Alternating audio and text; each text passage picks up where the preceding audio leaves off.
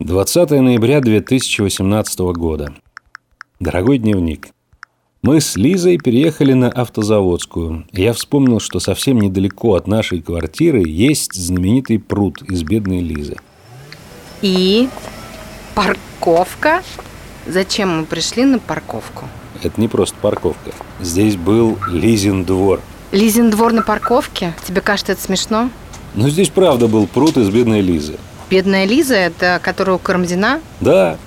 Тогда это была совсем окраина Москвы, но из-за популярности книги сюда устремились книжные паломники.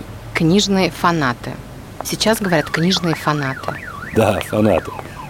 И они не просто приходили к этому пруду, который стали называть Лизиным, но и вырезали на окрестных деревьях послания, иногда похожие на страшилки.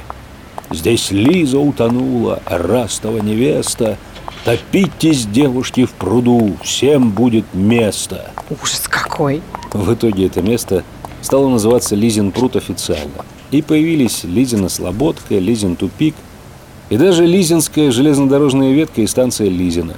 Лизин тупик, вот эта парковка точно Лизин тупик, а ты мне обещал пруд.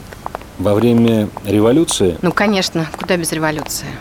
Да к семнадцатому году это давно уже было не место для романтических прогулок, а грязный пруд – рядом с промзоной и рабочими бараками. В общем, пруд закопали, а потом про него забыли. Железную дорогу Лизинскую тоже закрыли уже после Второй мировой.